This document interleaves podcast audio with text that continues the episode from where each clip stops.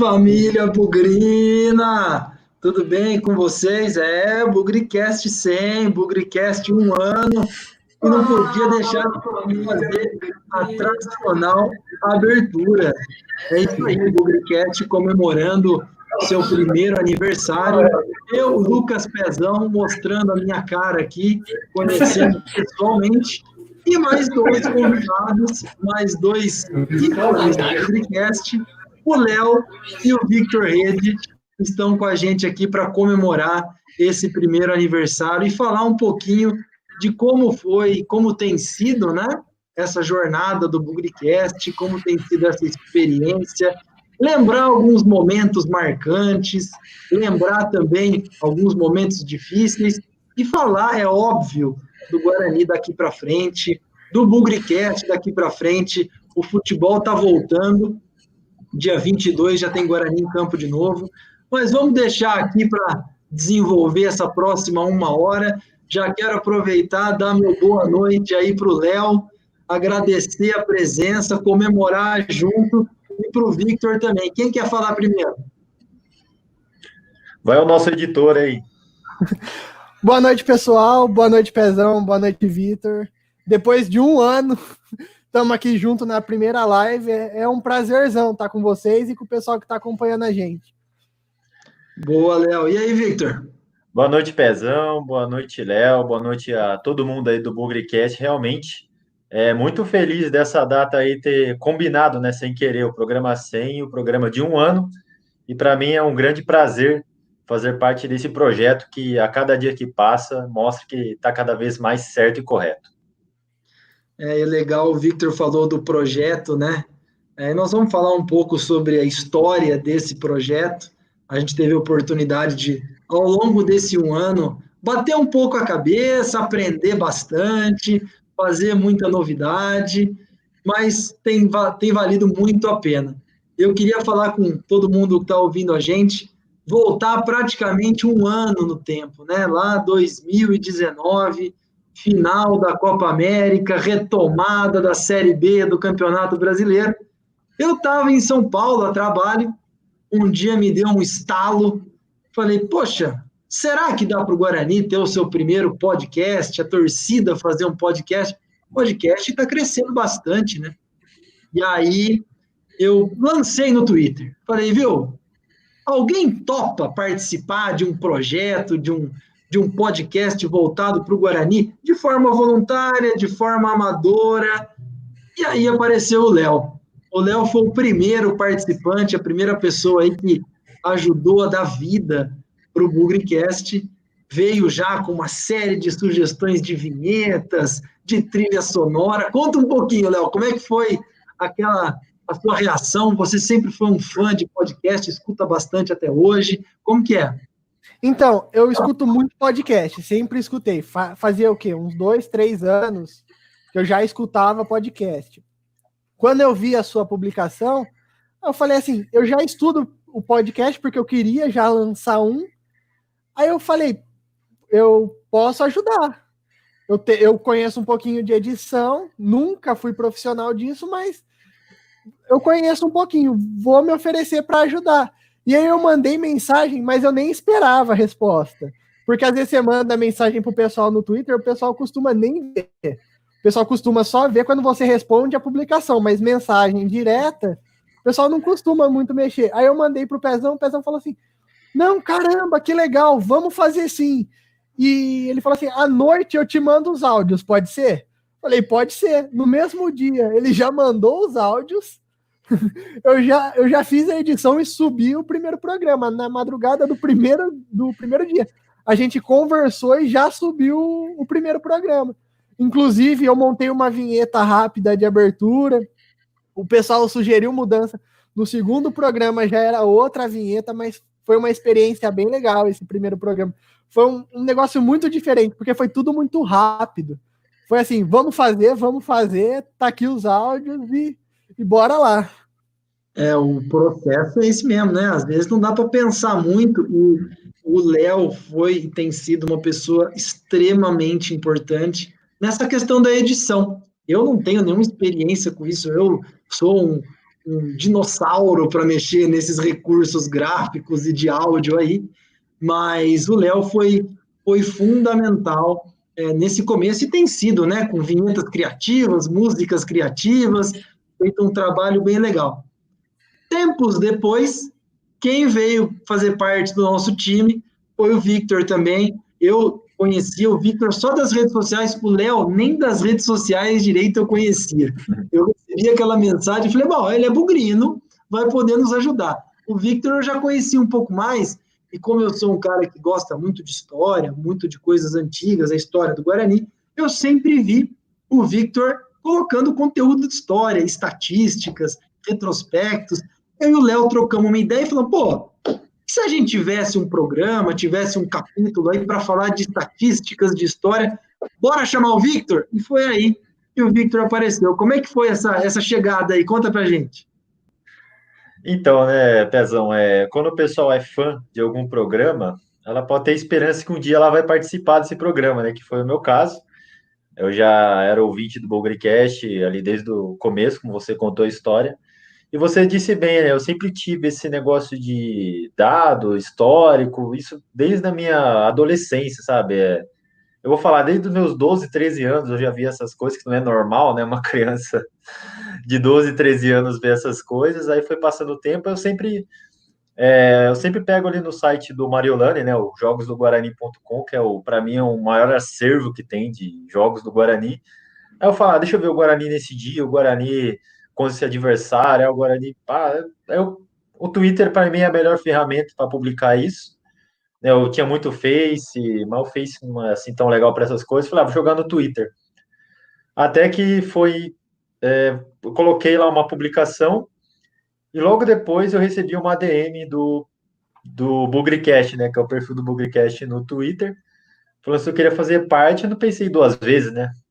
Aí eu falei, não, pode deixar comigo. Eu já até tinha participado do programa, que eu mandei um áudio especial do, do Derby, né? Que foi o Derby do primeiro turno. E depois dessa vez, aí eu mandei, aí eu mandei um áudio no grupo do Bugricast no WhatsApp, falando, ó, vê se assim tá bom. Aí na hora eu até fiquei surpreso que o Pezão, o Léo, Matheus se surpreenderam que falou que ficou legal, né? Eu falando, eu até lembro, foi o jogo contra o CRB, meu primeiro, meu primeiro programa, acho que foi 11 de outubro, a, a minha primeira participação. E dali para frente estou nessa, né? Eu comecei com os pré-jogos somente. Depois veio, essa ideia do Brilhou aqui também, que ficou bem legal.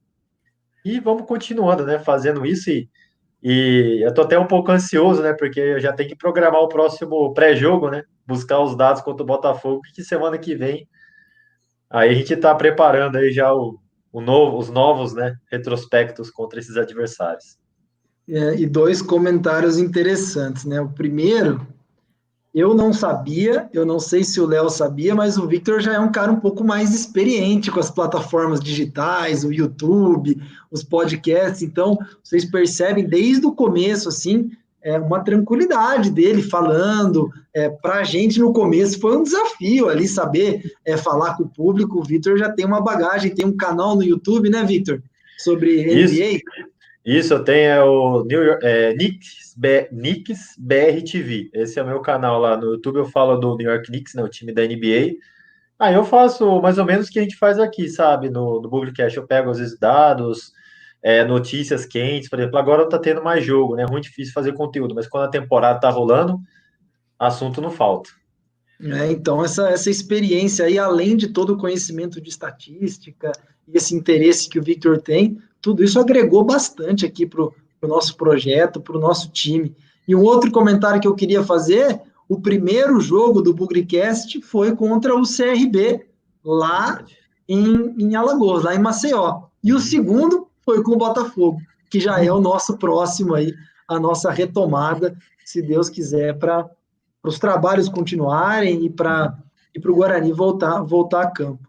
Uma pergunta que eu faço para vocês, assim, é, qual um momento marcante nesse um ano, nesses 100 episódios é, do Bugricast, é, que vem na, na, na, lembrança de vocês? E para o pessoal que está ouvindo a gente, vendo a gente, estou vendo bastante comentário, Compartilha com a gente algum momento marcante, alguma, alguma, algum programa, alguma entrevista que marcou aí a, a sua experiência com o Bugricast até agora. Qual que é de vocês dois? Eu tenho uma, algumas, né? Porque os bastidores do programa é muito legal.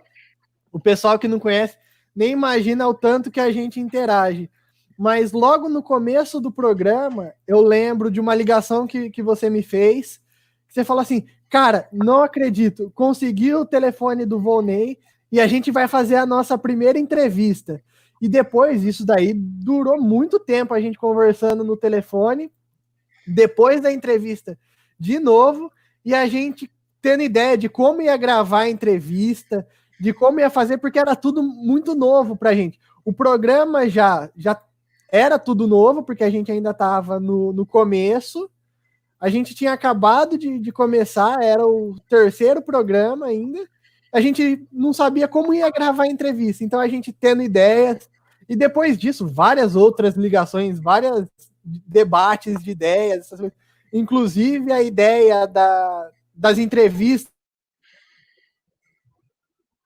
Sim, sempre ligações de horas que a gente vai tendo várias ideias. E para mim, essa parte de bastidor é, é o mais legal do, do programa. O pessoal não conhece, o pessoal vê só o resultado final, mas não imagina o tempo de trabalho a gente debatendo, conversando, para chegar no resultado dos programas. Boa, é realmente pra, foi muito marcante para a gente essa primeira entrevista, né? Programa é, foi o ter, como você falou, foi o terceiro, foi um, um material para o jogo contra o Botafogo de Ribeirão. É, eu lembro dessa passagem do Vonei pelo Guarani e tudo mais, mas foi foi muito legal. E como você falou, foi extremamente tabajara. A gente deu um jeito de gravar, eu dei um jeito de passar para você, e aí a gente foi aprendendo com o passar do tempo. E para você, Victor, qual o momento que você lembra aí é nessa, nesse um ano de Bugrecast? Olha, assim, foi logo ali no meu comecinho, né, do Bugrecast, no mês de novembro, né, reta final da Série B, foi quando o Guarani Operário estava no tobogã ali do lado da, da Jovem e saiu o público pagante. O Guarani estava ganhando de 1 a 0 e foi 2.900 quebradinho, 2.800. Aí tinha um casal do meu lado que a menina comemorou. Nossa, acertei, acho que eu acertei o público pagante, vou dar entrevista no Bugrecast. Aí eu olhei assim, falei, nossa, olha a proporção que tá tomando, né? Tipo, o pessoal tá ouvindo, né? Porque às vezes a gente tem uma ideia que não sei, a gente não sabe qual é o público que está ouvindo a gente, né? A gente não sabe se é uma pessoa mais velha, uma pessoa mais nova, mas ali eles tinham, acho que a faixa etária é de 18 a 21 anos, e uma menina comemorando assim, né, que tipo, eu falei, caramba, olha só que legal, o pessoal tá escutando, o pessoal quer participar, e eu fiquei muito contente. E o outro lado é também assim, quando eu vou fazer agora, quando eu faço o pré-jogo, é, eu vejo essa base histórica, tem coisa assim que eu nem sabia, por exemplo, o confronto, que aí no seu caso, você pegou do, falou do Vonei, eu lembro que, eu acho que contra o próprio Botafogo, é, de Ribeirão na Série B do ano passado, eu fui fazer o, o pré-jogo, eu vi lá que o Vonei foi, tipo, uma peça fundamental naquela reta final da Série B de 91, e, tipo, é coisas que eu não sabia, que eu acabo é, descobrindo da história do Guarani por causa do pré-jogo que a gente faz aqui no Bugrecast. Muito bom, muito bom. Ó, passando aqui antes de eu contar o meu momento inesquecível, eu estou vendo aqui o grande Du, do Cap, é, família toda bugrina, colocando aqui, ó, foi inesquecível o Bugrecast com a molecada, onde o meu filho de oito anos participou falando da emoção da vitória no último derby. Foi um programa especial, né, que a gente fez é, depois do último 3 a 2 o derby do fim do mundo, do apocalipse, depois acabou o futebol, que a gente pediu para a garotada dar o seu depoimento, porque muita gente é, foi ao delírio, né? E o Du trouxe aí a história, a história do filho dele, aliás, família inteira bugrina preparando mais uma geração, desde o avô, desde o pai, Everaldo, que eu conheço há muitos anos, o Du e agora o filho dele. Eu vou contar a minha história inesquecível, que foi uma entrevista também, e foi uma entrevista com o Amaral. É, o Amaral, um dos maiores zagueiros da história do Guarani, é, ele, quando jogava no Guarani, ele deu uma camisa dele para o meu avô. Já contei para muitos aí que meu avô foi jogador do Guarani no final dos anos 30, começo dos 40, e eu sempre tive assim uma referência do Amaral ser, além de um jogador de seleção brasileira, um, um jogador incrível na nossa história. Né? e ter a oportunidade de conversar com ele por pouco mais de uma hora, foi incrível. Então, eu nunca, nunca vou esquecer desse momento, foi, foi bem marcante, assim, um cara que sabe falar é, muito bem, sabe contar histórias, ele foi titular do Guarani com 16 anos de idade, é, foi convocado para a seleção brasileira, só não jogou a Copa do Mundo de 78 como jogador do Guarani, porque tinha acabado de ser negociado com o Corinthians, mas não fez nenhum jogo pelo Corinthians até a Copa do Mundo. Então é como se tivesse sido é, jogador do Guarani na Copa. Né? Então acho que esse foi, foi, um momento incrível aqui. Vamos aproveitar passar aqui, Léo. Tem alguns pessoal aqui participando. O canal Bugrino, lá o Murilo mandando parabéns para gente. O Mike também, cheguei, galera. É, o Éder Trentinha, parente aí, Léo. É meu parabéns, pai. Seu pai, parabéns para todos os membros do Bugricast, o Felipe, é, parabéns, Bugricast. Pessoal do Remo, ó, o podcast do Remo aqui, dando os parabéns para a gente, direto do norte do Brasil. Wagner Luiz, o Wagner, nossa, eu não o conheço pessoalmente, mas a gente interage há mais de 15 anos, desde a época do plantão do Bugre, está sempre participando com a gente. O Fernando Correia, se eu não me engano, está morando nos Estados Unidos, mandando o seu recado também. O Wellington Caetano, lá da Paraíba. E eu vou fazer aqui mais o Victor é, Sabino, da grande página Gols do Bugre. Essa primeira passada aqui com os nossos participantes. Mande o seu recado, mande aí a sua, sua mensagem para a gente nesse programa especial. Se tiver algum momento que vocês relembrem aí com bastante carinho, algum momento engraçado também, Aqui, ó, Fernando Lovato, Planeta Guarani, parabenizando o programa, legal.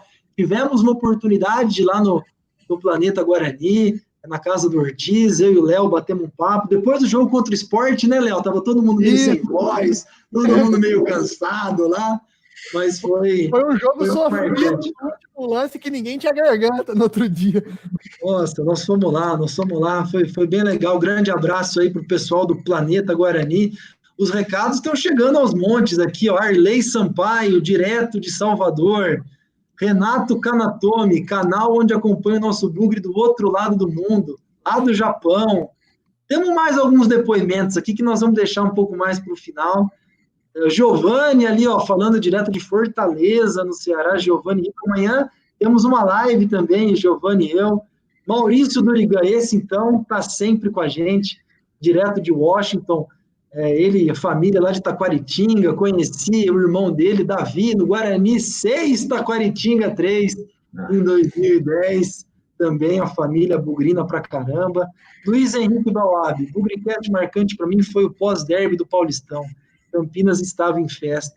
Acho que essa é uma forma, né, Léo, né, Victor, da gente interagir com o público também, né? A possibilidade de entrevistar o pessoal que acerta os bolões, a gente abrir para mensagens. Acho que é uma coisa que aproxima também, né? O Bugrecast do torcedor. O que, que vocês acham? Cara, para mim, assim, ainda falando do, do, do pós-jogo, do bolão, essas coisas, é um negócio muito legal, porque quem normalmente fica olhando quem que vai vai dar entrevista, eu que acompanho, eu que vejo tudo. Cara, às vezes até eu fico na expectativa, porque às vezes uma pessoa fica por 100, aí você fala, é esse que vai dar entrevista. Aí você vai ver o próximo, o cara ficou por 99. A diferença de um é ele que vai dar entrevista. E depois as entrevistas da, da torcida são muito legais. A intenção do Bugrecast, desde que a gente começou a conversar, inclusive, era tentar aproximar o Guarani da torcida. Porque as rádios, sem cornetar, mas eles fazem um negócio muito forte muito voltado para o jornalismo. E a ideia do Bugrecast é, é falar como torcedor para o torcedor. Então, assim, escutar a, as histórias depois do bolão, para mim, é uma das coisas mais legais. a interação da galera nos nossos posts também, eu acho muito legal. O pessoal acompanha de todo lugar do mundo, da Itália, dos Estados Unidos, do Japão. Então, assim, lugares que a gente nunca pensou, a gente chegou a ficar no ranking no, no Apple Podcast do Japão. A gente conseguiu ser ranqueado no Japão. Isso é muito legal. É, a gente está sempre tentando criar alternativas para a torcida participar, né? Eu acho que, ó, meu amigo César Pucci aqui também contando do momento que o filho dele, o Cezinha, participou no programa pós-derby, né? Eu acho que isso é, tem um valor muito importante, não só para o torcedor, né, se sentir representado, mas para as novas gerações, né?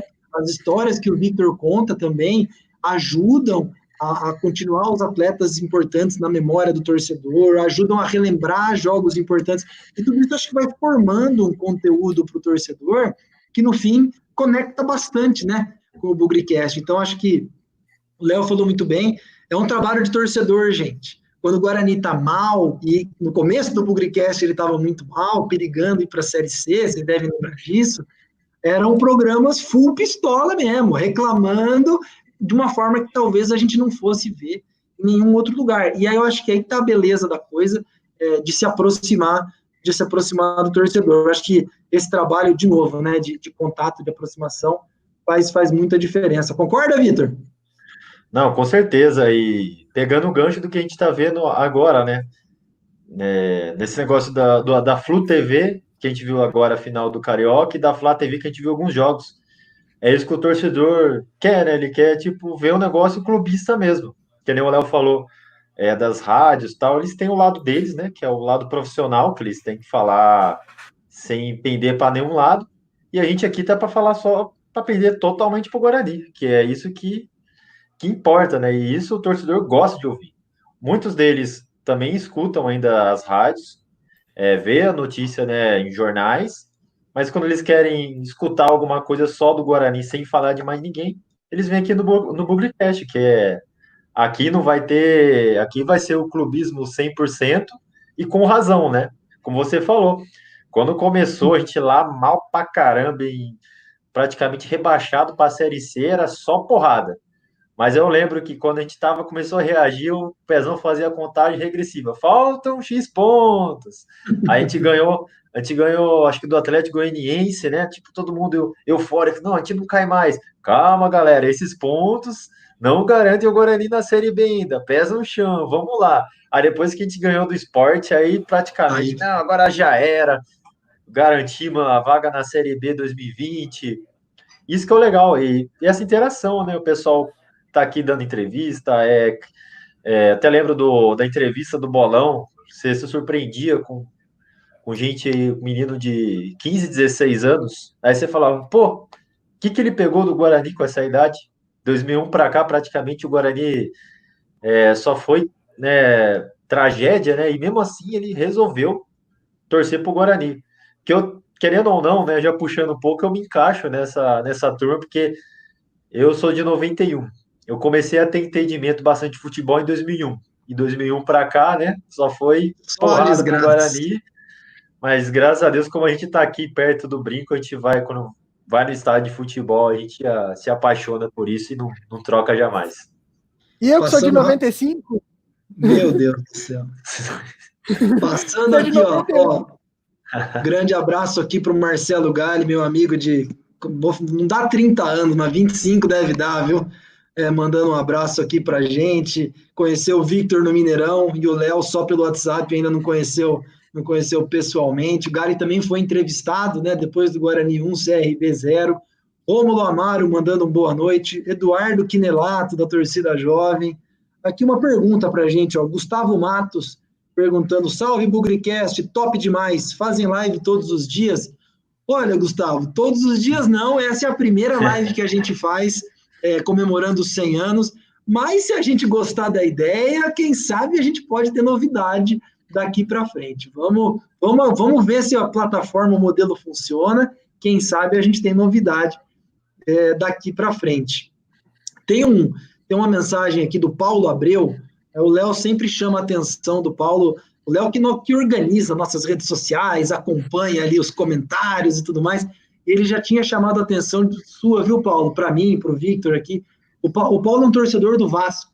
E ele sempre prestigia o Bugricast. Ele faz comentários, ele parabeniza, ele dá sugestões, agradece. Então, ele gosta muito desse modelo. E é muito interessante, né? A gente falar sobre Guarani e ter ouvintes de outros times. A gente viu agora há pouco o pessoal do RemoCast aqui, dos torcedores do Remo, lá de Belém. O Paulo é mais um exemplo que toda vez que tem oportunidade, interage com a gente. Eu acho que é um bom reconhecimento aí pelo, pelo trabalho, né? Acho que foi, foi bem legal. E eu não vou lembrar o nome, mas tem um rapaz lá de Ponta Grossa também, que é torcedor do Operário, mas hum. sempre manda mensagem pra gente: ah, o programa ficou muito legal, dá sugestões. Eu esqueci o nome dele, mas ele sempre interage no Twitter com a gente. Então, torcedor Alex. de outro time, é esse mesmo, o Alex. Alex Ponta Grossa tá aqui do Twitter. Isso, ele sempre interage com a gente, é muito legal. Inclusive, ele veio no jogo ano passado aí, ficou, tirou foto lá na frente, ficou com a galera bugrina lá, mó gente boa. O pessoal de outros podcasts, a gente troca muita ideia. A gente acompanha os caras, os caras acompanham a gente, a gente troca muita ideia de como funciona, como melhorias. Então, o pessoal do Remo Cast, pessoal do Vozão Cast, o pessoal do SPFC Cast, vários. Então, assim, a gente tá até num grupo dos decadentes que o próprio Pezão falou. Tem o pessoal do, do, Fortaleza, eu esqueci o nome do podcast do rapaz, mas também o Saulo, muito gente boa, trocamos muita ideia de, de melhorias e a gente prestigia eles e eles sempre prestigiando a gente, é muito legal. Ó, Maurício Durigan lembrou uma história aqui, o episódio mais marcante para mim foi quando perdemos para o Cuiabá. Caiu a diretoria inteira e o Pezão perguntou: vai ficar o Thiago Carpini? estilo surfista, cabelinho com gel. É, gente, para quem acompanha o Bugricast, a minha fama de falar uma coisa e acontecer ao contrário, ela é enorme. Então, na verdade, Maurício, não foi contra o Cuiabá, foi contra o Operário, quando a gente perdeu de 1 a 0 lá. Eu fiz um comentário bastante agressivo e achava que tinha que trocar todo mundo, inclusive o Carpini. E é também por isso que eu falei isso para o Carpini na entrevista que a gente fez com ele um tempinho atrás. É, isso aí é uma característica minha. Então, o dia que eu falar, o Gary já fez essa brincadeira comigo várias vezes.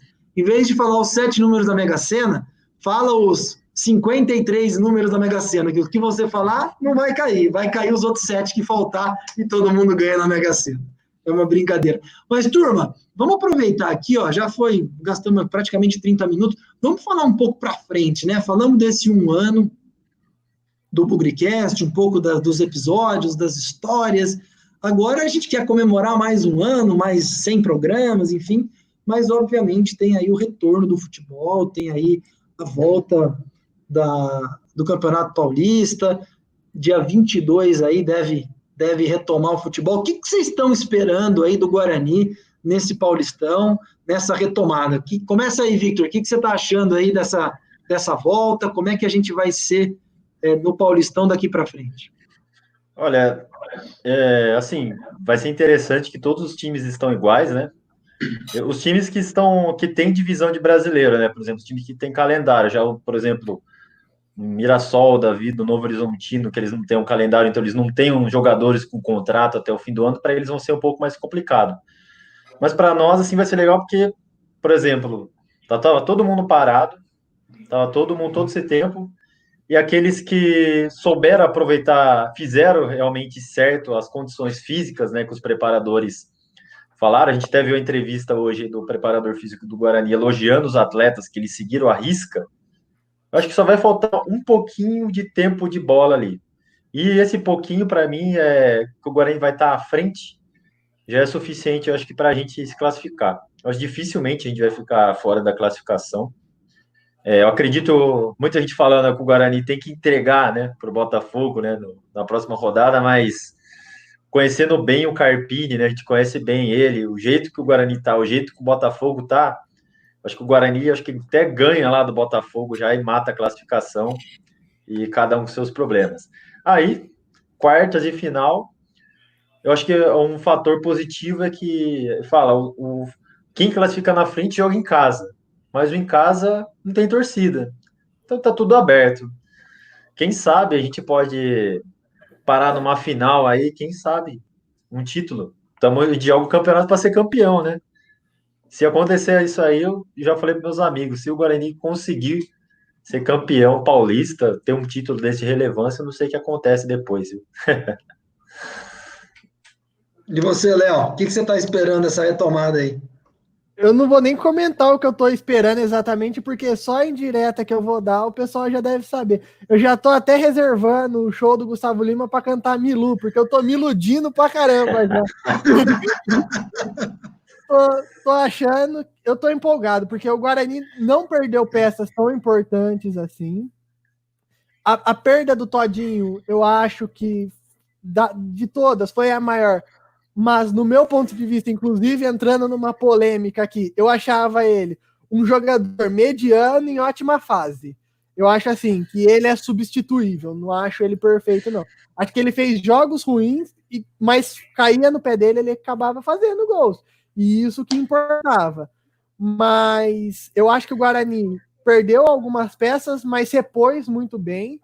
Inclusive, não caindo na armadilha de trazer jogador do Paulistão, porque trazer jogador do Paulistão era se ferrar na certa. Só o Didi, mas ao meu ver, o Didi já é um pensamento para a Série B, porque Bruno Silva e Romércio já jogaram juntos durante várias partidas do Paulista, então eles já estão entrosados. Para fazer o resto do campeonato, eu acredito que, se, que seja uma defesa até mesmo segura. Mas a reposição do ataque eu achei muito boa. Eu gosto do Vaguinho, Vagninho, particularmente. O, eu acho ele um jogador habilidoso, mais habilidoso que o, que o Todinho. Mas. E assim, eu tô vendo os grandes, principalmente, ficando desfalcados. O Palmeiras está desfalcado. O Corinthians, que briga diretamente com a gente, está com problemas. Está então, assim, desfalcado assim, de dinheiro. Eu acho que, apesar de todos os problemas que nós tivemos, a gente vai chegar fortalecido para esses dois jogos. E outra polêmica que eu quero entrar, que a galera vai me cornetar aí nos comentários, e eu já sei, é o seguinte: que eu comentei no, no nosso grupo. Entre o Guarani se classificar e o adversário cair, eu prefiro o Guarani se classificar. Eu quero ver o sucesso do Guarani, mesmo que isso custe o insucesso do, do rival. Então, assim, eu quero que o Guarani se classifique, eu quero que o Guarani passe pelo Bragantino, vá para a CM, chegue na final. E para isso, eu acho que pelo menos um empate com o Botafogo seria importante. Eu não entraria para perder o jogo, eu entraria para ganhar. E porque o jogo contra o São Paulo vai ser muito difícil. A gente não pode contar com o jogo do São Paulo para classificar. Vocês querem saber minha opinião mesmo? Porque o que eu falo acontece ao contrário, hein? Você tem certeza disso aí? Não, tô brincando. Eu acho que como torcedor pode falar e se der tudo errado, pode pôr a culpa em mim, porque o pé frio, pezão frio, sou eu mesmo. Mas eu acho que o Guarani tá encarando de uma forma muito diferente dos outros times. Eu acho que tem muita gente que não está nem aí para essa retomada, é, principalmente dos nossos principais concorrentes. Eu acho que a gente está tratando com profissionalismo, uma seriedade muito grande.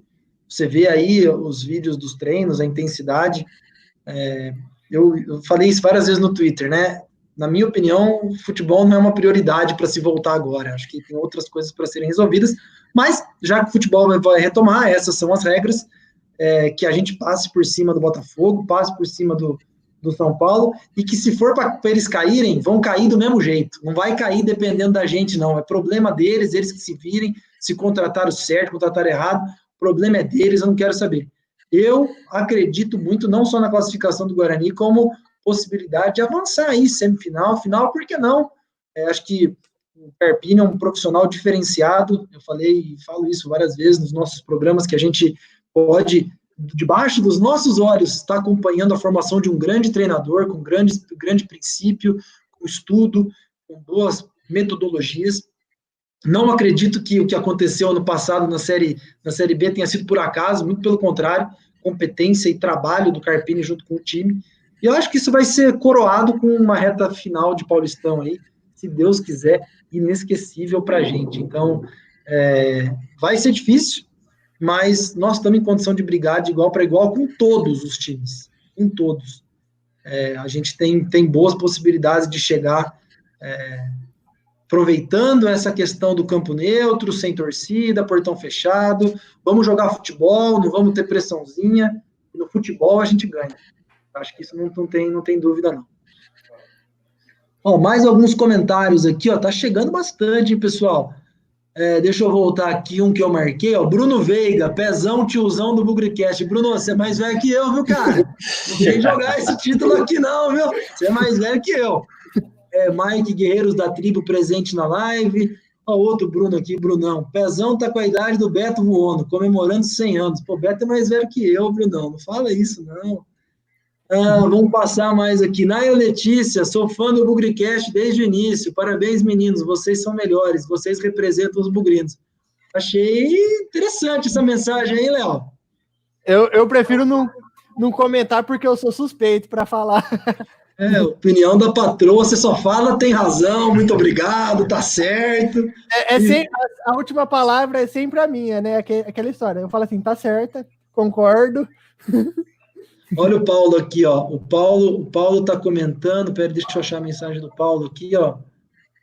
Esse retorno do Paulistão vai ter muita mudança na tabela. Santo André, Mirassol são alguns que perderam muitas peças. O Paulo, além de vascaíno e, e ouvinte do Bugricast, acompanha bastante também o futebol paulista. Wagner Luiz, Guarani vai vencer o Botafogo e a APP perde. A gente, no mínimo, vai para a final. Isso aí, Wagner, pensamento positivo. Vamos acreditar. É, o Mike falando aqui, homenagear o Vadão. Poxa, gente, uma das coisas tristes da pandemia foi a gente ter perdido o Vadão, né? É um, um momento trágico aí, uma questão de saúde. Acho que mobilizou bastante aí. Victor tinha acabado de fazer um programa sobre o Vadão, né, Victor? Dias depois a gente Nossa. teve a notícia, notícia triste aí, né? Olha, esse aí foi impressionante, né? Porque é, a gente recebeu né, a notícia que ele estava ruim de saúde, né? Estava debilitado. Aí logo depois o programa foi para o ar. Um programa muito especial, porque o Vadão faz parte de toda, todos os bugrinos, né? Dos mais antigos, dos mais novos, e tanto por causa de 2009, 2012, foram, ele proporcionou, né, momentos ali que a gente nunca vai esquecer, né, que no meu caso, meu primeiro derby foi em 2009, lá no, no Chiqueiro, que o Kaique fez aquele gol, e depois o acesso, é, a final, do Eterno Trizão, tipo, é tantas coisas, né, que o Vadão proporcionou sendo o técnico do Guarani, eu fiz aquele programa, assim, tão feliz, aí eu, aquela segunda-feira, eu abro as notícia, o pessoal no Twitter confirmando é, que o Vadão faleceu, eu fiquei muito triste, porque foi como fosse uma pessoa da família, né? Porque a gente, o Guarani faz tanta parte da nossa vida, e essas pessoas que colocam o Guarani no alto, essas pessoas que carregam o Guarani no peito, quando elas, quando elas deixam a gente, né? É, deixa a gente muito triste. E eu fiquei assim, realmente, caramba, aí, eu penso em tomara que ele tenha escutado aquele programa, né? Porque é legal você fazer homenagem para a pessoa quando ela está em vida, né? Quando ela está viva, que ela tem que receber a homenagem. E depois, nossa, eu fiquei. É que assim, é até difícil falar, porque realmente eu fiquei bem emocionado por saber que eu consegui fazer algum.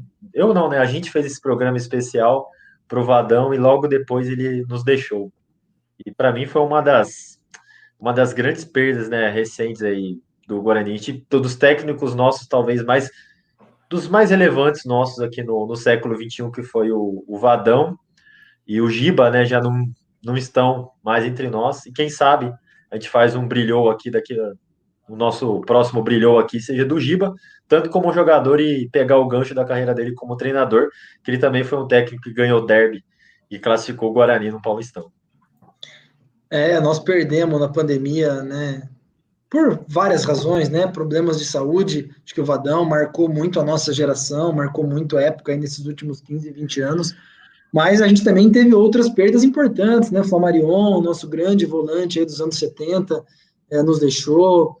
O próprio Amauri, na década de 60, foi para a seleção brasileira jogando pelo Guarani. O Eli Carlos também, com uma ficha enorme de serviços prestados. Então, acho que o momento de pandemia também foi um momento de de despedida de algumas pessoas, e acho que como o Mike colocou aí nos comentários, né? Essas pessoas precisam ser homenageadas é, por, por aquilo que, pelos serviços que prestaram, por ter feito. Muito torcedor do Guarani sorrir. Lógico que aqui a gente está falando de gerações diferentes, né? Gente desde os anos 60 até o Vadão mais recente, mas realmente, assim, é, tenho certeza que o Guarani vai fazer algum tipo de homenagem, fazer algum tipo aí de reconhecimento, porque são pessoas importantes na, na nossa história. É, retomando aqui, ó, Maurício Durigan, boas chances de termos um campeão do interior esse ano. Os times da capital costumam demorar para engatar. Red Bull, Bragantino e Bugre com chances reais. É verdade, os times da capital demoram mesmo, né? Lembro o começo do Paulistão, são sempre, os começos são sempre mais devagar. Tem uma pergunta do Paulo aqui, ó. Como vocês avaliam o marketing do Guarani na captação de novos torcedores? Vou deixar essa resposta aí para vocês. É, que, como é que vocês enxergam aí esses trabalhos do marketing na captação de novos torcedores?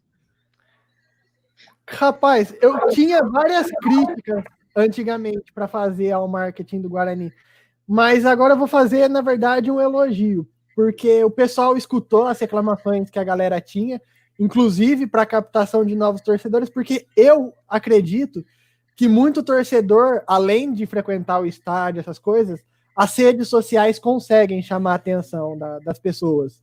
E o trabalho de rede social do Guarani nessa pandemia melhorou. O TikTok está fazendo um trabalho fantástico. O YouTube também está fazendo um trabalho fantástico. E eu acredito que quando voltarem os jogos, mesmo à distância, vai conseguir fazer essa, essa atração de novos torcedores. E para mim, o Guarani sempre vai ser um time familiar, que nem o Pezão comenta nos programas com frequência.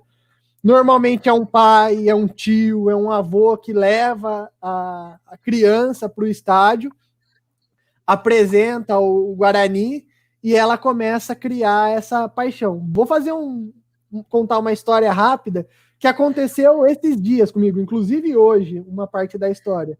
Eu tenho uma priminha, ela tá com quatro anos de idade.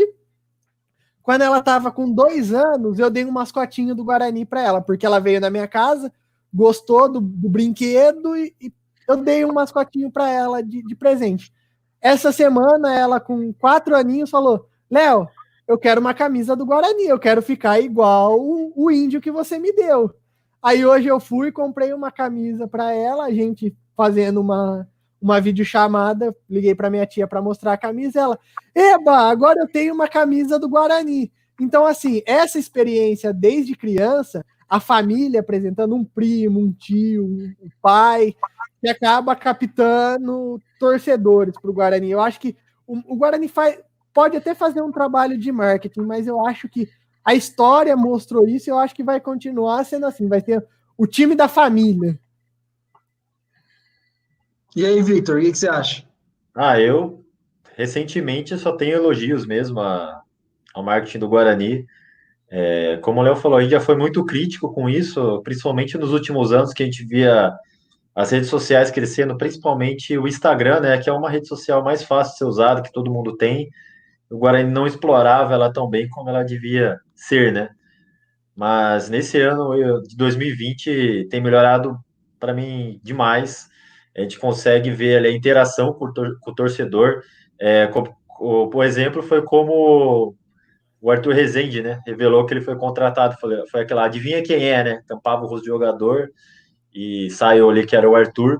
E, e é isso que o Léo falou: é chamar novos, esses novos torcedores desse jeito, é na brincadeira, que nem no TikTok, que é uma rede social que é muito de assim de adolescente, de jovem, então tá ali sempre brincando, fazendo vídeos. O Guarani também tá lá, não é à toa, né? Que tá já com mais de 40 mil, né? Seguidores, mais que muito time grande pelo Brasil aí. E esse, quem, e é, esse é o jeito hoje de trazer torcedores, né? Se antigamente era levando no estádio, é, comprando uma camisa, é, ou por intermédio de um pai, de um parente, é o jeito de brincar na rede social, porque adianta muito.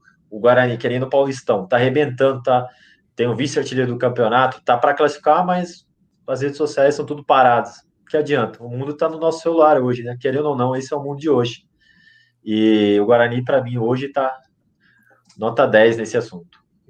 É, eu acho que a gente pode destacar também a live, né? Acho que é o próprio Mike colocou aqui. Eu queria muito uma segunda live, aquela primeira foi show demais.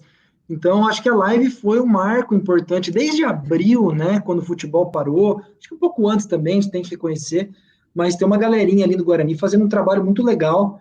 É, como, como o Léo falou, né, Paulo? Dentro daquilo que é possível fazer hoje, né? Uma abrangência nacional. Devagarzinho a gente chega lá, o futebol precisa ajudar também, mas você pega a quantidade de interações, especialmente aí desse, desses últimos meses para cá de pandemia, tem crescido bastante. É, o trabalho que o André Albuquerque, lá, o assessor de imprensa do Guarani, o próprio Marcos Ortiz, que chegou para ajudar lá na, na, no trabalho da TV Guarani. Tem, se eu não me engano, tem um outro garoto chamado Lucas, tem um pessoal, não conheço todos pelo nome lá, mas o trabalho tem sido incrível, assim, criação de conteúdo, às vezes uma, uma simples arte, um simples desenho, é, o último recente aí que a gente viu do Dia do Chocolate. Então, são coisas pequenas que ajudam a, a fazer a interação e o nome se espalhar, né? Acho que o Vitor falou muito bem. É, as redes sociais, hoje, as coisas se propagam muito rapidamente, né? Então, quanto mais você tiver conteúdo para espalhar, um compartilhar, um retweet, uma curtida, é o nome do Guarani que está em jogo, né? Então, esse, inclusive, Paulo, foi o, o, o principal motivo do Bugrecast existir, né? É, o Guarani não tinha uma plataforma de, de, podcast. Se é oficial ou não, a gente pode discutir isso depois, mas o importante é que nesses territórios novos de tecnologia, Guarani sua bandeirinha lá, sabe? Falou, ó, aqui tem presença do Guarani, aqui tem é, representação do único campeão brasileiro do interior, caramba, a gente tem esse título e a gente tem que é, agir e atuar de forma condizente com esse título que a gente tem. E eu tenho uma observação aqui, Pedro, antes de passar para a próxima, que desde o aniversário do Guarani, que também teve a live do saxofone, que foi muito bonita, quando deu meia-noite, e aquela ação que eles promoveram do, do horário, a torcida cantar o, o hino do Guarani em certo horário, postar o vídeo teve uma repercussão tão legal que depois outros times copiaram essa, essa ideia. O Goiás copiou, outros times copiaram. E foi uma criação, até onde eu sei, do marketing do Guarani. Eu achei sensacional ah, no dia do aniversário do Guarani, as ações que tiveram. Também. Para mim, começou essas ações no aniversário do Guarani. As melhorias. Boa, bem lembrado mesmo do saxofone, foi, foi emocionante. Ó, passando aqui, é, depois da pergunta do Paulo, tem uma pergunta do, do, do Arley aqui, ó. Arley Sampaio. Já que a gente está falando de futebol, é, aqui na Bahia, no Bahia, torcedores reclamavam da falta de intensidade do Arthur Rezende. O que vocês acharam do seu retorno ao Guarani? Quem quer responder essa daí? Ó, o Vitor já abriu um sorriso ali, acho que ah, ele pelo amor. Arthur Rezende? O Arthur Rezende, eu lembro que eu gostei dele logo no primeiro jogo contra o Figueirense, né, na estreia da Série B do ano passado, lembro que eu até tava com um amigo meu, eu falei, nossa, achamos o nosso camisa 10, né? Ele veio, distribuía jogo, fazia os lançamentos. Aí ele caiu de rendimento, assim como todo o time, né? Onde a gente ficou naquela crise danada. Aí chegou o Carpini e achou a posição dele, né? Porque ele começou bem, aí ele caiu de desempenho, é, a gente nem falava, nossa, como time todo, aí veio o, o Thiago Carpini colocou ele naquela posição, porque quando ele não jogava naquela reta final, a gente falou, pô, pô, ele levava um monte de cartão amarelo, falou, pô, Arthur Rezende vai jogar, vai fazer falta, etc, etc. E quando ele saiu, foi pro Bahia, eu falei, ah, tá vendo? Tanto que ele se destacou, conseguiu para um time de Série A. Agora ele voltando ali, eu acho que ele vai, tipo, é praticamente o mesmo campo, né? O mesmo meio campo. É, David, Igor Henrique, Crispim, tá a mesma galera. Então, o entrosamento que ele já tem com eles, para mim, vai ser fundamental para o Guarani ir bem nessa reta final de Paulistão e no Campeonato Brasileiro da Série B. Eu, eu até tenho, tenho um grupo do WhatsApp lá do, dos torcedores do Knicks. O pessoal, tinha um torcedor do Bahia lá também que ele não era muito fã dele, apesar de ele ter feito um gol no último lance lá no clássico, lá contra o Vitória. Mas essa falta de intensidade mesmo ele reclamava um pouco. Mas aqui ele com certeza está em casa. Mas eu vou fazer uma observação. O pessoal do Bahia lá reclamava da falta de intensidade dele, pelo que eu acompanhei ele no Bahia, porque ele estava jogando fora de posição. É a mesma reclamação que a gente fazia quando ele estava jogando de meia atacante. O Arthur Rezende de meia atacante no Guarani quase não rendeu. A hora que o Carpini falou assim para ele: vem cá, amigo, você não é meia atacante, você vai jogar aqui como o terceiro volante na saída de bola, segundo volante na saída de bola. Ele rendeu. Ele é um cara muito criativo. Ele tem uma visão de jogo fora do padrão. Ele não marca tão bem e ele não é aquele cara rápido. Ele não é um, aquele cara que vai ficar na pressão no adversário. Mas um, um lance dele é decisivo. Eu lembro no jogo contra o Oeste aqui, que apesar da gente ter perdido o jogo, o Arthur Rezende fez um jogo impecável também. O Arthur Rezende fez um gol tabelando, se eu não me engano, com o Badi na, na, entrada da área e depois fez um golaço de falta. E ele é um cara criativo. Ele com a bola no pé, se, se o time tiver bem entrosado, Ele é para ser o, o, o, armador principal do Guarani, o, cara da criação. Não, não adianta pedir para ele marcar e não adianta pedir para ele atacar com intensidade que ele não vai fazer. Agora, o Carpini conhece, ele sabe o jeito dele jogar. Isso, isso a gente espera que, que ele volte. Pode ser que ele não volte na mesma pegada que ele saiu daqui, mas uns dois, três jogos ele já está entrosado novamente. É, eu acho que foi a nossa melhor contratação. Vamos ver se vai dar certo em campo, mas do que ele já apresentou, tem tudo para dar certo. Pergunta do Bruno Veiga, o tiozão do grupo Páginas do Bugre, hein? Ó, eu não sou o mais velho. Pergunta para os três. Melhor e pior jogo de vocês ocorrido na era Bugrecast. Ó, papo, melhor e pior, sem explicar muito por quê. Melhor e pior. Vai, deixa eu começar. Eu, eu vou ser o do contra de novo. Para mim, o melhor programa do Bugrecast não foi o melhor jogo, que foi o não, jogo que foi o jogo contra o Operário. Foi o melhor programa do Bugrecast. Mas é o melhor, melhor pior jogo, não o melhor programa. Então, porque se for falar de jogo, para mim o Derby é inesquecível, foi o melhor programa. E o pior programa para mim, o pior jogo foi contra o Vila Nova no segundo turno, porque foi um jogo sem graça às vezes o Guarani jogava mal, mas o jogo tinha uma certa emoção. Foi um jogo sem pé nem cabeça, não... foi um jogo sem graça. Então, para mim, mesmo que o Guarani tenha empatado o jogo, se eu não estou enganado, foi o pior jogo.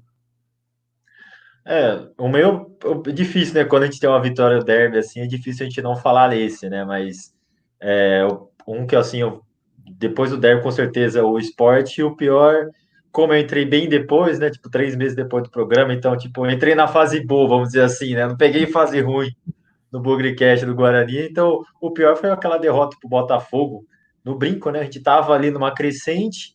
Aí eu falei, ah, Botafogo, vamos, vamos ganhar, vamos eliminar de vez. Aí veio aquela derrota 2 a 0 aí voltou a preocupação com o rebaixamento. Foi um pouquinho chato aquele, aquele período o meu melhor é óbvio, foi o derby, ainda mais do jeito que foi, né, começar perdendo, virar e dar chapéuzinho no final do jogo, encaminhar na lanterna, aquilo é indescritível. Agora, o pior jogo, é, talvez nem tenha sido o pior, assim, mas eu fiquei extremamente puto da vida com o jogo contra o Cuiabá lá em Cuiabá. Porque era um adversário ruim. O Guarani vinha numa etapa de recuperação, reconstruindo, e não tinha nem 10 minutos, já estava 2 a 0 para o Cuiabá, 15 minutos, eu não me lembro a, a, marcha exata dos gols. O Guarani chegou a descontar no, no segundo tempo o gol do Felipe Cirne, um golaço. Mas, poxa, teve uma galera que viajou daqui lá, em 10, 15 minutos já estava perdendo de 2 a 0 Gols bobos, desatentos, assim. É, o jogo contra o Vila Nova, aquele empate também foi muito ruim. É, já era para ter resolvido ali, né? A questão do, de, de escapar. Mas o do Cuiabá, para mim, foi, nossa senhora, cheio de expectativa e um monte de, de tristeza. Ó, uma pergunta aqui, ó. Qual seria a entrevista dos sonhos para vocês? A real e a impossível? ó, boa Bom. pergunta. O Galic, Marcelo Galic mandou aqui. Boa pergunta. Hein? Bom, eu já, eu já dei um, Assim, acho que a. a não vai, não vai falar alguém que já morreu, a entrevista impossível, hein? Não, assim, é que é de, é, assim, eu vejo assim como um nome que vai chamar todo mundo, acho que gostaria de entrevistar, que é um ídolo que está muito ativo nas redes sociais, que é o Amoroso, né? Acho um nome como esse, que todo bugrino gosta demais do Amoroso, ele carrega um carinho, um carinho gigante pelo Guarani. É que lá, né? O ruim é que ele com certeza acho que ele é um pouco difícil né, de acesso, ainda mais porque ele não mora no Brasil, mora na Itália, tem tudo isso. Mas seria realmente para mim, assim, ter o amoroso participando do Bugrecast com o Pezão entrevistando ele, com certeza seria sensacional. É, eu não vou nem responder porque o Vitor já respondeu essa. O amoroso é o jogador que a gente sonha até aqui, principalmente pela identificação dele com a torcida, mas a dificuldade dele morar na, na Itália, ser, ser uma pessoa assim de difícil acesso, porque ele me parece ser uma pessoa muito gente boa, mas conflitos de horário, a rede social dele é muito tumultuada, muita gente entrando em contato, então por isso que eu acho que seja impossível. E eu vou falar uma que ele colocou a real e a impossível, que eu vou falar uma dos sonhos, é plausível de fazer, mas eu acho muito difícil, por, porque a torcida tem uma certa bronquinha, apesar de eu achar que foi um dos melhores jogadores que eu já vi, que para mim foi o Jean. Eu queria. É. Para mim, ele é meu ídolo de infância. Assim, quando eu ia no estádio, moleque, era ele que eu gostava de ver jogando. E é um goleiro, que é uma posição difícil do, do pessoal ter essa, esse gosto por goleiro. Mas depois que ele trocou a gente, a, a torcida ainda tem um pouco de, de birra dele. Mas para mim, assim, é possível fazer uma entrevista com ele, porque ele é uma pessoa acessível, ele responde o pessoal no, no Instagram, é um, um, cara muito legal, mas por causa dessa bronquinha que a torcida tem com ele, eu acho um pouco difícil. Ó, eu vou ser bem rápido aqui. Para mim, é, já diria o filósofo, o impossível é uma questão de opinião. Então, é, eu acho que dá para fazer. É uma questão. As redes sociais aproximaram muito torcedores dos jogadores, ex-jogadores. Acho que é possível. Falando em Evair, falando em Amoroso, Jonas, Neto, são grandes hacks aí da, da nossa história. O próprio Careca, Djalminha, enfim. Eu acho que é, todas são possíveis. Só uma coisa que não é possível, a gente sabe muito bem, o que nem tudo é possível. É, vamos lá, pessoal, já encaminhando aqui quase para o nosso final, uma pergunta, ó, uma para cada um aqui, tá? É, Vitor, você responde essa aqui, acabei de escolher, hein? Pergunta do Maurício Durigan: Como vocês acham que ficará o meio de campo do Guarani? Vale a pena mexer no Giovani, que estava jogando muita bola? E o Crispim? Já estava difícil achar lugar antes. E agora? Como é que fica o meio com a chegada do Arthur Rezende, Vitor? Olha, para mim vai é, David, Rezende, Persson. Aí o Crispim pode continuar nessa, mas se ele quiser colocar o Giovani junto com um atacante que a gente não sabe qual vai ser. A gente não sabe se o Elias vai jogar, se o Vagninho tá com, vai jogar, mas para mim vai continuar o mesmo meio-campo que encerrou no passado, mas com o Persson aí, que o Persson terminou muito bem, o que ele jogou no derby foi demais. Então é isso. David Persson, Arthur Rezende e o Giovani. Agora o Rafael Costa com mais alguém lá na frente. Pode ser essas variações aí que o Carpini pode fazer, mas para mim é isso. Boa. Aqui, Léo, uma pergunta encomendada especial para você, hein? Naira Letícia, já choraram durante o jogo? Qual o jogo? Eu vou citar pelo menos três jogos aqui com histórias diferentes. O primeiro jogo que eu vou citar é aquele jogo Guarani e Águia, que o Guarani subiu em 2008. Que o, eu estava super empolgado com aquele jogo. O Guarani abriu o placar e, e quando começou o jogo, o Guarani precisava ganhar para garantir o acesso. Depois, no final do jogo, que a gente foi saber os outros resultados, que até mesmo uma derrota o Guarani subia. Mas o Guarani abriu o placar. Aí o Guarani tomou um empate. Me bateu um desespero. Falei, caramba, eu tinha 13 anos, eu era moleque de tudo. Eu comecei a chorar de, de medo de, de não conseguir. Aí no final das contas a gente ganhou o jogo, o Dairo jogou bem aquele jogo, Outro jogo que eu vou citar é o, a final contra o Oeste. Cara, eu tenho 24 anos, eu nunca tinha visto o Guarani ser campeão. Eu tinha visto o Guarani chegar na final contra o 15, mas eu não pude ir no estádio no, no jogo contra o 15, e nesse daí eu fui. E, cara, que, não importa que é, que é Série A2, final é final. Nesse jogo eu chorei campeão é, é uma outra sensação. E a última história é uma história engraçada, que não foi exatamente um choro, mas foi um medo que eu passei. Que quando eu tinha 10 anos, eu fui no jogo Guarani Havaí. Aquele famoso jogo do. 30 mil. Cara, pensa para um moleque de 10 anos no tobogã e aquele tobogã tremendo. Eu fiquei desesperado, eu achei que o tobogã ia cair depois, que eu fui entender que o movimento faz parte, exatamente para não acontecer um acidente, não sei o que. Mas pensa, o, o tobogã tremia, bateu um desespero que eu chorava, eu falava pro meu pai, pai, isso daqui não vai cair, não, porque é, é uma sensação de outro mundo.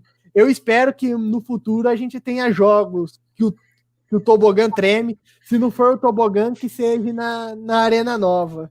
Que, que faça o estádio tremer igual foi aquele dia, porque é um jogo inesquecível. Boa.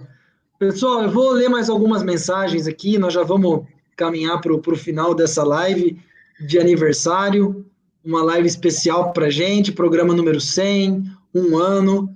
É, aproveitem para acompanhar e seguir a gente nas redes sociais, nós estamos no Twitter, arroba Bugricast, no Instagram, arroba Bugricast também, no próprio Facebook.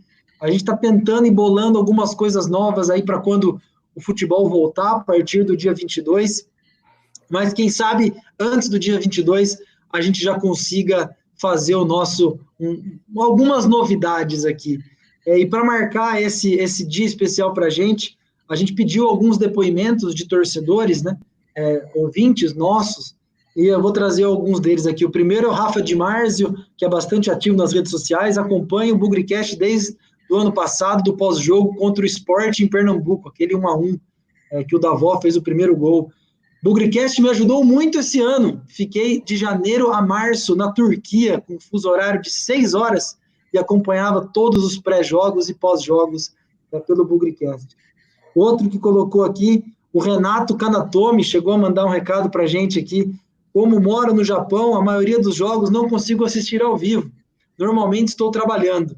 Acompanho desde o ano passado. Então, é o que o Léo falou, a gente a internet possibilita o Guarani ser espalhado aí por todos os lugares do, do Brasil e do mundo também, né? Léo, você ia falar alguma coisa? Não. Tá, outro, outro recado aqui, ó. Felipe Sarmento, acompanha o Bugricast não faz muito tempo, desde o 3 a 2 De lá para cá já ouvi vários que vocês lançaram. Gosto muito das entrevistas com os jogadores antigos, pois mostra o tamanho gigantesco do Bugrão e curti muito as entrevistas com Carpini e do Jeff Chapeleiro, nosso goleiro número um, Jefferson Paulino.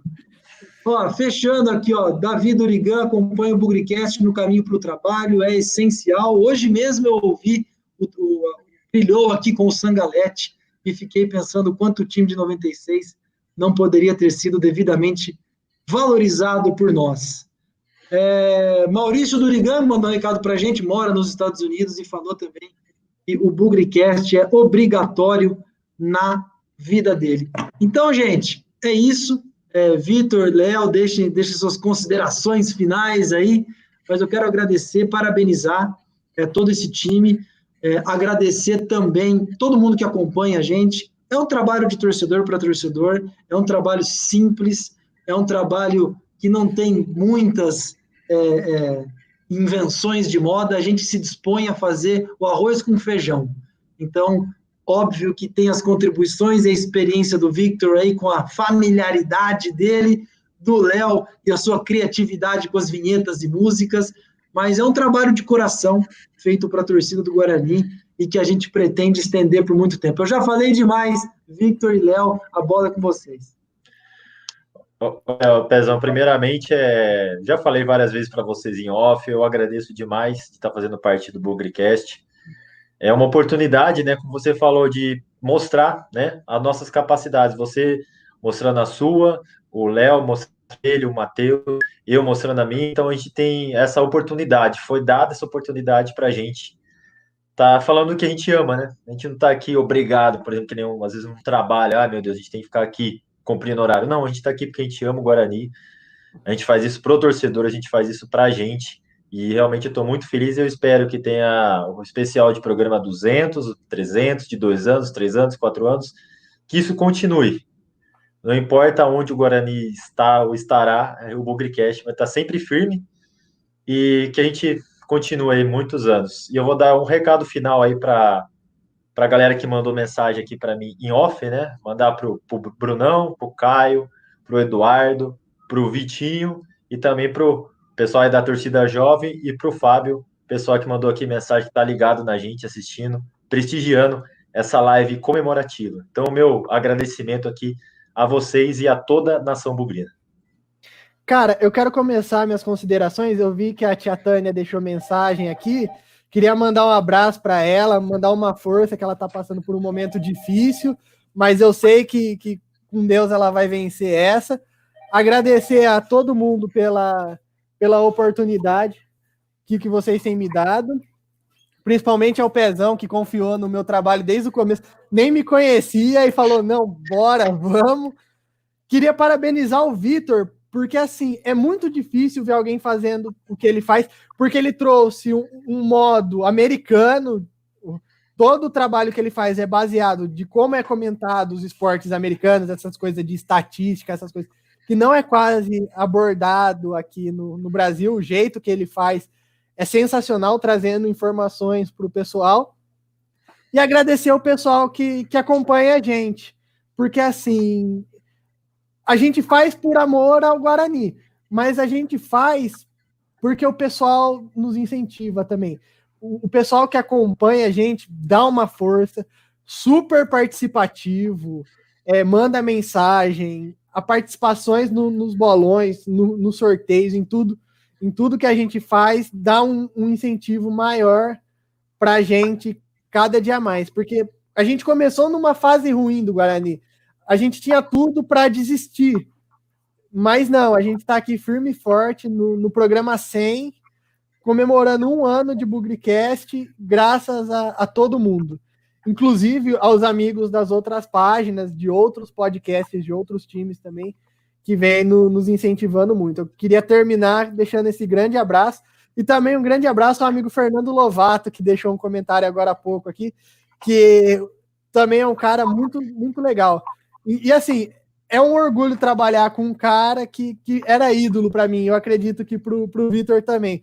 O cara que começou com colocando notícia do Guarani na, na internet, criou um blog.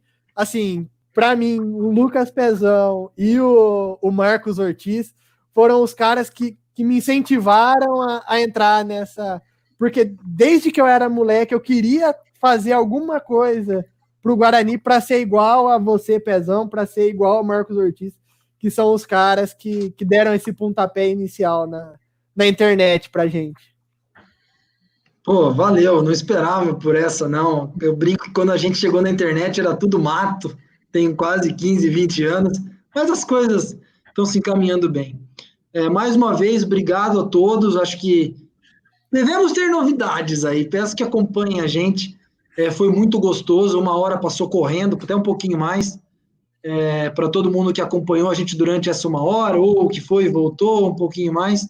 E parabéns, Léo, pela lembrança da tia Tânia. É, eu tenho um carinho enorme pela tia Tânia. Maurício acabou de mandar uma mensagem também. Da mesma maneira que a gente tenta encontrar uma forma de aproximar o torcedor do Guarani com o Bugricast, a tia Tânia tenta fazer isso com as caravanas dela. Hoje ela está passando por uma fase que vai passar, que vai resolver, vai dar tudo certo.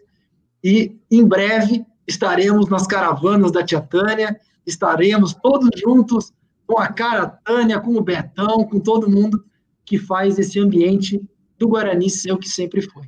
Então, tia, tamo junto, parabéns pelo reconhecimento aí que o Léo fez. E vamos para a próxima, gente. Obrigado. É, o conteúdo vai estar disponível nas nossas plataformas depois para ouvir, quem não teve oportunidade, para ouvir de novo, enfim. É, quem sabe estamos com uma nova jornada aí no Bugrecast. Grande abraço para todo mundo, muito obrigado e na vitória ou na derrota, hoje sempre Guarani, não podemos esquecer disso nunca.